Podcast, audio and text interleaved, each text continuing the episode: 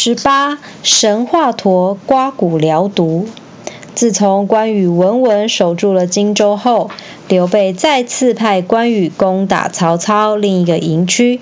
得到这个消息之后，曹操便派出大批军队来对抗关羽。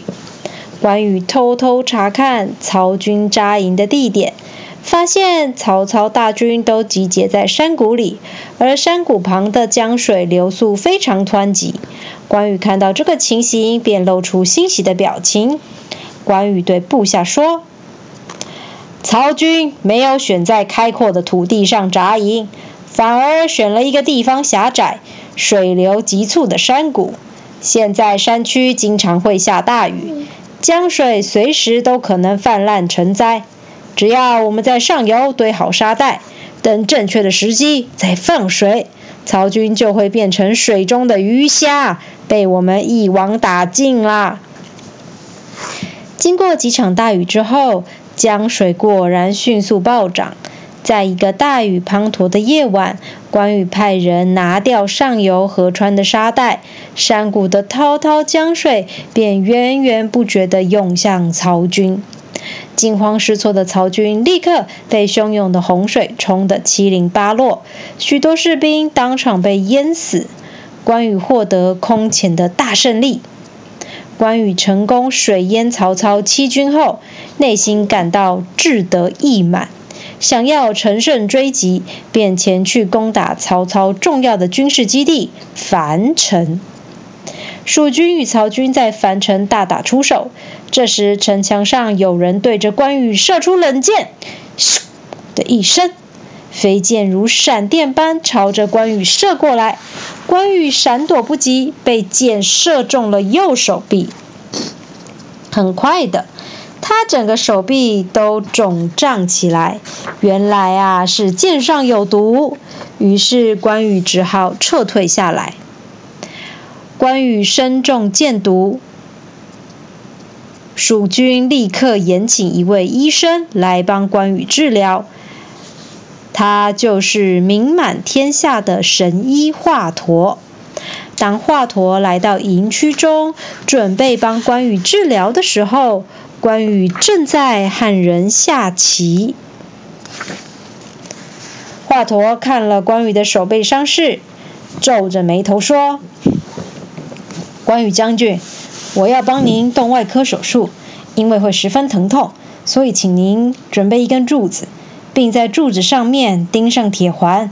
将军，等会儿请抱紧柱子。”将双手绑在铁环上，呃，我会用尖刀切开您的右臂，刮去骨头上的毒液，再擦药缝合伤口。请将军暂时忍耐一下。关羽听完之后，笑着对华佗说：“劳烦神医费心，你尽管动手就是，不需要那些柱子跟铁环，我可以忍受疼痛。”于是，关羽一面请华佗刮骨疗毒，一面继续下他的棋，完全没有露出胆怯的神情。接下来，华佗便用锐利的刀子切开关羽的右手臂，小心翼翼地刮去骨头上的毒液。骨头被刀子刮得嘎嘎作响，旁人看得胆战心惊。关羽却神态自若，一边喝酒一边下棋，好像一点事情也没有发生。手术结束后，对于关羽如此勇敢无惧，华佗露出佩服的神情，说：“将军真是勇气过人，连这样的刮骨手术都能够如此平静面对，真是神人呐！”关羽连声向华佗道谢。在神医妙手回春的医术之下，关羽渐渐恢复了健康。但是关羽一攻打樊城，荆州的武装防备便大大减弱。孙权趁着关羽全心全力与曹兵交战，没有多余的力气注意荆州安危时，派出大将吕蒙，想要趁机夺取荆州。吕蒙是孙权手下的大将。对于夺取荆州的计划，他听从陆逊的建议，采取偷袭的策略。陆逊是东吴的谋士，虽然十分年轻，却熟读兵书，了解很多战略计谋。吕蒙按照陆逊的计划，让东吴士兵都穿穿上白衣，打扮成普通商人的模样，开船到荆州的河边，借口想要上岸躲避风浪，趁势进入荆州，并且将烽火台的荆州士兵通通活捉到船上。运用这样奇袭的计策，在神不知鬼不觉中，吕蒙便轻轻松松夺取了荆州。此外，他还下令不许军队抢劫百姓，因此很快就获得了荆州的民心。而此时仍在进攻樊城的关羽，浑然不知荆州城已经失守了。当曹操听到东吴夺取荆州的消息，知道关羽已经没有任何退路，就派出更多的军队夹击关羽。等关羽无法抵抗曹操大军，想要退回荆州时，才惊讶地发现，因为自己的粗心大意，竟然让荆州就这样丢了。大意失荆州，关羽内心真是悔恨不已。丢了荆州，关羽只能在城外扎营。吕蒙派遣使者告诉关羽说：“关羽将军，您的家属以及荆州城的百姓，我们都照顾得很好，请放心。”但是关羽手下的将士非常想念荆州的亲人，不仅个个无心打仗，还不断叛逃到吕蒙那里。因此，关羽身边的士兵一天少过一天，吕蒙的军队却日渐壮大。不久，吕蒙率兵来攻打关羽，关羽迫于无奈，只好一直往后撤退，最后退守到麦城。关羽一直派人去找讨救兵，但是因为关羽平时骄傲自满，让其他的蜀军将领心有怨言，所以对于这次关羽的请求求救信，这些将领自然不愿意发兵援助。因为迟迟等不到蜀军支持，城里的粮食也已经消耗殆尽，关羽迫于无奈，只好带兵从麦城出击，想要突破重围。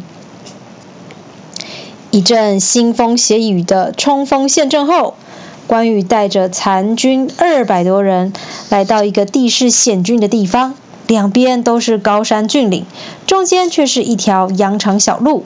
这时，埋伏的吴军冲了出来，用长钩套索把关羽的赤兔马绊倒，关羽因此坠马落地，就这样被吴军活活捉住。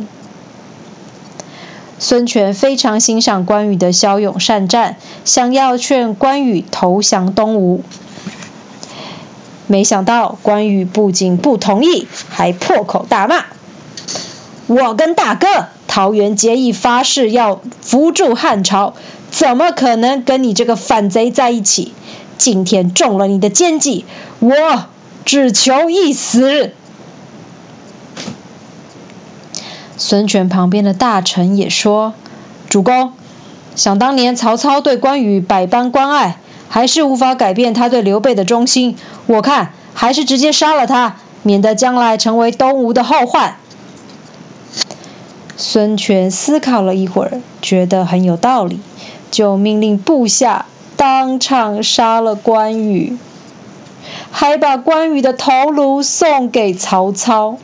假装都是曹操出的主意，让刘备转而找曹操报仇。义薄云天的关羽就这样永远消失在人世间。他手持青龙偃月刀，骑着赤兔马驰骋沙场的英姿，只能留在人们的脑海里。